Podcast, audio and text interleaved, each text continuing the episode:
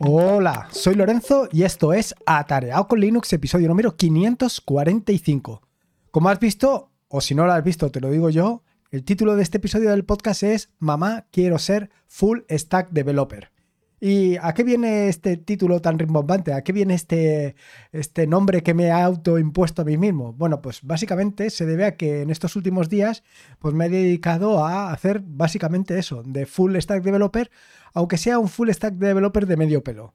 En tanto en cuanto he estado implementando una aplicación web y he hecho tanto la parte del back como la parte del front. Bueno, eso de decir que he hecho, digamos que está a medio hacer bueno, mm, tampoco, tampoco quiero decir que esté a medio hacer, sino que está muy desarrollada. Eh, la verdad es que funciona mm, prácticamente todo, te diría. Y hay algunas cosas que tengo todavía pendientes, pero ya son cositas mínimas. Eh, la cuestión es que ha sido bastante interesante porque hasta la fecha normalmente no he estado haciendo tanto de la parte del front. Más que nada porque, seamos sinceros, tengo la estética justo, justo donde termina la espalda. A mí esto de diseñar páginas web o diseñar cualquier cosa, pues me cuesta muchísimo porque normalmente termino, pues, eh, ¿cómo te diré yo? Normalmente, por decirlo de una forma fina, termino em, fijándome en lo que hacen los demás para adaptarlo a mi propio diseño. Es así. Y me imagino que esto es algo que está extendido, sobre todo para la gente que nos gusta más el back. Y no es por nada, simplemente eh, para eso surgen determinados frameworks que lo que nos evitan o lo que nos ahorra es precisamente eso, el diseño. Pero vamos, vamos directamente al turrón. Te voy a hablar sobre mamá, quiero ser stack developer. La cuestión es que, mm, como sabes, eh, hace, bueno, y empiezo desde el principio, por el, un paseo por el pasado. Como bien sabéis, hace algún tiempo, con la llegada de Elon Musk a Twitter, pues han producido determinados cambios y como consecuencia de esos cambios, como consecuencia de la necesidad de rentabilizar la plataforma, pues algunas cuestiones han ido dejando de funcionar. Entre esto, una de las cosas que ha dejado de funcionar o por lo menos se ha complicado es la parte de las APIs de Telegram. Y en concreto, pues algo que se ha visto realmente mermado es la publicación. Eh, a mí ya me pasó. Quiero decir que no estoy completamente ajeno, sino que en un momento determinado yo he utilizado la API 1.0, ahora para algunas cosas tengo que utilizar la API 2.0, en fin, es un poco caótico. La cuestión es que, bueno, pues eh, nos tenemos que ir adaptando o simplemente, pues a lo mejor tenemos que migrar. En la red de sospechosos habituales, que como bien sabes, eh, este podcast pertenece a esa red, tenemos automatizada la publicación de los distintos podcasts que se realizan en, Telegram a través de un bot que implementé para WordPress. Se trata de un bot que, eh, o sea, de una, más que un bot es una, un plugin que implementé para WordPress y que está en la página de wintablet.info, que es la página de sospechosos habituales. En este sentido, quiero decir que cada vez que publicamos, cada vez que alguien de nosotros publica un podcast, pues directamente en el, grupo de Telegram de wintablet.info, que es el grupo de Telegram de sospechosos habituales, pues allí se publica el, nuevo capítulo del, episodio que se haya publicado. Como te decía, como consecuencia de todo esto que ha sucedido con Twitter, pues la cuestión es que se ha hecho necesario también automatizar la parte de Twitter, resolverlo de alguna manera, porque anteriormente estaba eh, mediante un servicio de terceros y ese servicio de terceros con estos cambios de Elon pues ha dejado de funcionar.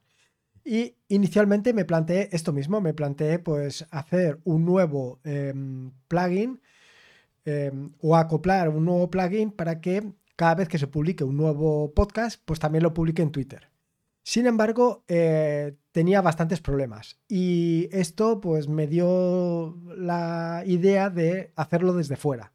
En lugar de implementar una solución mediante un plugin de WordPress, por lo que he hecho ha sido una aplicación que es externa completamente y que lo único que hace es mirar el feed, bueno, realmente mira los feeds de cada uno de los podcasts eh, de la red. Eh, quiero decir, para que te hagas una idea, al final eh, la red está compuesta por una serie de podcasts, podcasts completamente independientes y lo que se hace es mezclar todos esos podcasts, o sea, todos esos episodios en un único feed, que es lo que se te sirve a ti. Al final lo que se trata es de un mix de podcasts. Y se trata de hacer un feed que te permita hacer esto. Bueno, esto actualmente ya está resuelto, la parte de hacer el feed, pero quedaba la parte de las publicaciones. Entonces, pues bueno, eh, decidí hacer un mix. Ya que me ponía, pues decidí no solamente publicar en Twitter, sino también publicar en Telegram, con lo cual la parte del bot de Telegram o la parte del plugin de WordPress para publicar en Telegram la iba a quitar. Y ya que estaba, pues hacer incluso la mezcla. Una mezcla, o sea, la combinación de todos los podcasts y crear un feed. Incluso crear dos tipos de feed, un feed largo y un feed corto. Un feed de toda la historia, de toda la vida, de todos los podcasts de sospechosos habituales y un feed corto que sea, por ejemplo, el último mes. Y esto es lo que me ha hecho y lo que he estado haciendo durante estos días. He creado un servicio, una página web, que es lo que me permite hacer esto. Pero esto es lo que me ha llevado a ponerme, a ponerme a mí mismo el nombre de Full Stack Developer, aunque sea de medio pelo. ¿Y qué es eso de un full stack developer? Bueno, pues si no has oído nunca la palabra o la frase o el nombre o el título de full stack developer, decirte que es un desarrollador que tiene conocimientos tanto del frontend como del backend. Es decir, que tanto hace la parte del backend donde se están las tripas de la herramienta como el frontend, que es lo que cada uno de nosotros vemos. Y llegados a este punto, claro, te estarás preguntando, pero ¿te consideras tú un, full stack developer? Bueno, pues para nada. La verdad es que eh, yo soy un, digamos, eh, un, un, ser del back, una persona que siempre está desarrollando back y en muy pocas ocasiones me enfrento al front. Cierto es que durante mucho tiempo he estado haciendo aplicaciones, aplicaciones de escritorio y que sigo haciendo aplicaciones de escritorio básicamente para Linux y básicamente con GTK que me permiten pues hacer, em, digamos, eh, eh, enfrentarme con el usuario, ¿no? Eh, ver cómo un usuario trabaja. Sin embargo, pues no es exactamente lo mismo como en el caso de esto. Quiero decir, aquí hay una parte de un back, una parte de un front y es básicamente la web lo que tú ves. A mí realmente eh, esto de hacer web me gusta muchísimo porque tiene una gran ventaja, que es que mm, los resultados los ves inmediatamente, tanto los resultados positivos como los resultados negativos. De hecho, por ejemplo, la página atareado.es, pues todo el tema me lo he hecho yo. Y muchos de los complementos, muchas de las personalizaciones que hay, mucho del código que hay allí, lo he hecho yo totalmente desde cero. Eh, pero bueno, eh, al final son pequeñas piezas que he ido montando. En este caso, en el caso de la aplicación que estoy desarrollando, pues claro, es mucho más allá, porque estoy desarrollando tanto toda la parte del back como toda la parte del front. Eh, y básicamente, pues no soy un desarrollador de front porque, como te decía anteriormente, mm, tengo la parte estética, pues eso, donde acaba la espalda. Desde luego, la otra cuestión que yo siempre me planteo es si es posible ser un full stack developer. Y desde mi punto de vista, yo lo veo realmente muy complejo. Y lo veo muy complejo por dos razones fundamentales. La primera de las razones es la gran cantidad de tecnologías que hay actualmente, tanto para el back como para el front. Es decir, ponte que te dediques al back, a lo mejor solamente te dedicas al desarrollo del back en Django, por ejemplo, o en eh, Laravel quiero decir, en PHP o en Python. Eh, igual, igualmente te digo si te dedicas al front, que a lo mejor estás utilizando un framework como puede ser Vue o como puede ser React. Eh, dominar todas estas eh, tecnologías, tanto en la parte del back como en la parte del front, pues yo lo veo bastante complejo. Pero eso no solamente está en conocer esas tecnologías, sino también el otro problema que yo le veo es la rapidez con, con la que todas estas tecnologías están evolucionando últimamente.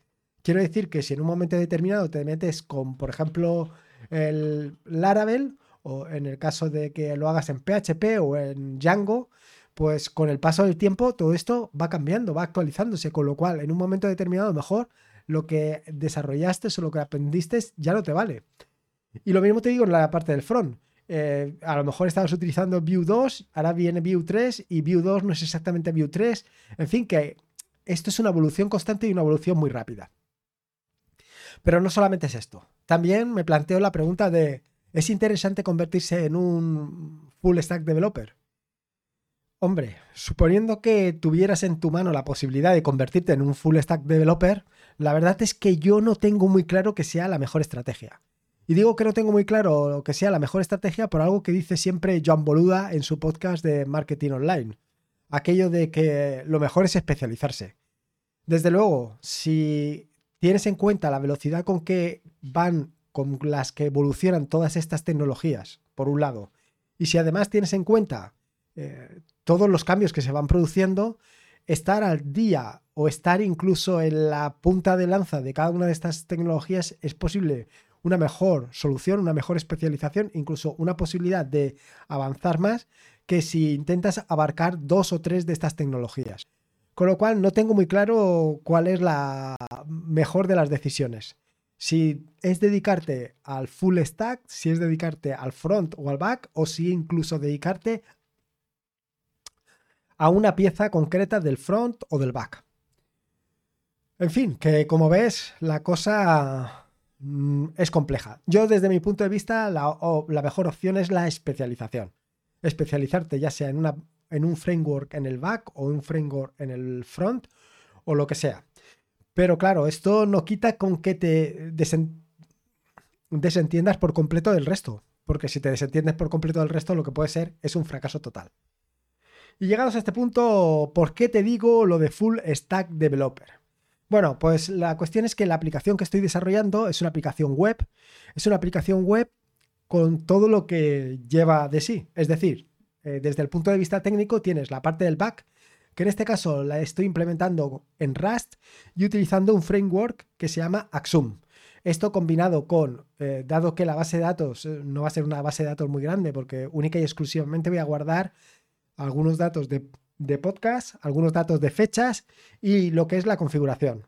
Bueno, pues la parte del back, como te digo, está implementada en Rust con Axum y además utilizo un otro un crate que se llama Mini Jinja y que me permite pues, generar la parte de la visualización, incluso la parte de los mensajes a enviar. Luego, en la parte del front, la parte del front, frontend, lo que estoy utilizando es eh, para CSS un framework que se llama pico.css y en la parte de Java o de JavaScript, mejor dicho, lo estoy haciendo con Vanilla JavaScript. Eh, la verdad es que me encuentro bastante cómodo trabajando con Vanilla JavaScript y por ahora las cosas están funcionando eh, relativamente bien. Una de las ventajas que tengo con el uso de Pico CSS es que mm, me abstrae bastante de la parte del diseño web. Quiero decir que allí ya está todo más o menos eh, diseñado. Se trata de una página web que va a ser responsive, con lo cual la vas a poder utilizar tanto desde el ordenador como desde el móvil. Y básicamente está pensada para hacerlo desde el móvil y todo es bastante intuitivo. Eh, entonces con esto lo tengo bastante resuelto. Por supuesto, y como no podía ser de otra manera, todo esto lo he empaquetado y lo he metido dentro de un contenedor Docker que he desplegado directamente, bueno, que he subido la imagen a Docker Hub y a partir de ahí la he desplegado pues en el, en el VPS que yo utilizo. Respecto de las tecnologías, quiero eh, resaltar el tema del Jinja. Si no conoces Jinja, decirte que Jinja es un motor de plantillas que es realmente rápido, súper sencillo y que además se utiliza en distintos lenguajes de programación. Eh, incluso se abstrae casi por completo del lenguaje de programación con el que estés utilizándolo. Yo lo utilizo tanto en la parte de Python, cuando hago aplicaciones con Python, como en la parte de Rust. Y para utilizarlo en la parte de Rust utilizo el crate que te he comentado anteriormente, Mini Jinja. Lo cierto es que estoy utilizando Jinja no solamente para eh, publicar las páginas web, reemplazando aquellas partes de la plantilla por eh, los valores que necesito, sino que además también lo estoy utilizando para eh, los mensajes, tanto de Telegram como de Twitter. ¿Cómo? Pues básicamente he hecho una plantilla donde las cosas son personalizables. Tú puedes poner el título, o sea, quiere decir, tú pones la plantilla y vas reemplazando las partes que quieres, ¿no? La parte del título, la parte de la descripción, incluso puedes poner texto ad hoc para cada uno de los mensajes. Esto ya eh, a gusto. Y todo esto lo puedes configurar directamente desde la página web para personalizarlo, modificarlo y adaptarlo según tus necesidades. Y llegados a este punto, y para concluir, te estarás preguntando, ¿pero para qué necesitas una página web? Bueno, pues eh, como te puedes hacer una idea, yo me siento súper cómodo eh, con archivos de configuración. Yo desde el principio me había planteado precisamente eso, generar un archivo de configuración y desde ese archivo de configuración meter todos los, todos los datos necesarios, es decir, los podcasts que van a intervenir, eh, los que están activos, los que no están activos, así como pues, las contraseñas y demás parámetros que se utilizan para publicar tanto en Telegram como en Twitter, como en la plataforma que quieras. Sin embargo, con el paso de los días me di cuenta de que, claro, no voy a ser yo el único que ah, trabaje sobre esto. Cualquiera de la red de podcast de sospechosos habituales en un momento determinado puede entrar y activar o dar de alta un podcast o dar de bajo un podcast o desactivar un podcast. Con lo cual, pues me cambié por completo la mentalidad y pensé que pues tenía que tener un frontal web. Algo que realmente, como ya te he venido diciendo a lo largo del podcast y como ya te has imaginado, pues la cuestión es que había que resolverlo de una manera bastante solvente, en tanto en cuanto pues había que em, abstraerse por completo del diseño. Y por eso he utilizado Pico CSS que me viene la mar de bien. Desde luego, si fuera para mí, si fuera yo la única persona que iba a intervenir aquí, con un archivo de configuración lo hubiera dejado completamente resuelto. Así que nada. Pero bueno, ha sido una experiencia, o está siendo una experiencia bastante interesante. Sobre todo por la parte de la usabilidad. Ya veremos cuando el resto de compañeros eh, quieran utilizarlo, si les resulta tan fácil o hay que hacer más modificaciones de la que yo me espero. Y nada más, esto es un poco lo que quería contarte, simplemente contarte una de batallitas, unas aventuras, una de aventuras y pues hablarte un poco sobre esto del full stack developer y la visión que tengo yo de esta serie, estos personajes mitológicos, estos unicornios que parecen existir a lo largo y ancho del mundo informático. Y nada más, espero que te haya gustado este nuevo episodio del podcast y espero que lo hayas disfrutado tanto como lo he disfrutado yo. Eh, si puedes, una valoración, ya sea en Evox, en Apple Podcast, en Spotify. Recuerda que en Spotify eh, puedes eh, valorarlo, puedes dejar una reseña, incluso puedes participar en las encuestas. También decirte que hasta final de mes está disponible en el grupo de Telegram de Atareado con Linux la posibilidad de participar en el sorteo de cuatro Raspberries. Simplemente tienes que entrar en el grupo de Atareado con Linux te vas a la temática que pone sorteo de Raspberry y allí, eh, utilizando el bot que he implementado en Python, simplemente dices a participar, utilizas barra participo y ya está. Y, si ves que no responde, me dices, ¿eh? porque hoy nos hemos encontrado con la cosa de que estaba un poco atontado el bot. Y nada más, como te decía, espero que te haya gustado este nuevo episodio del podcast y a disfrutarlo. Recordarte que este es un podcast de la red de podcast de sospechosos habituales, donde puedes encontrar fantásticos y maravillosos podcasts. Puedes suscribirte a la red de podcast de sospechosos habituales o mejor, puedes entrar en el grupo de Telegram de sospechosos habituales, o mejor dicho, de wintablet.info en, t.m barra wintablet.info. Y nada más. Eh, recordad que la vida son dos días y uno ya ha pasado, así que disfruta como si no hubiera mañana y si puede ser con Linux y en este caso con los Full Stack Developer, mejor que mejor. Un saludo y nos escuchamos el próximo jueves. Hasta luego.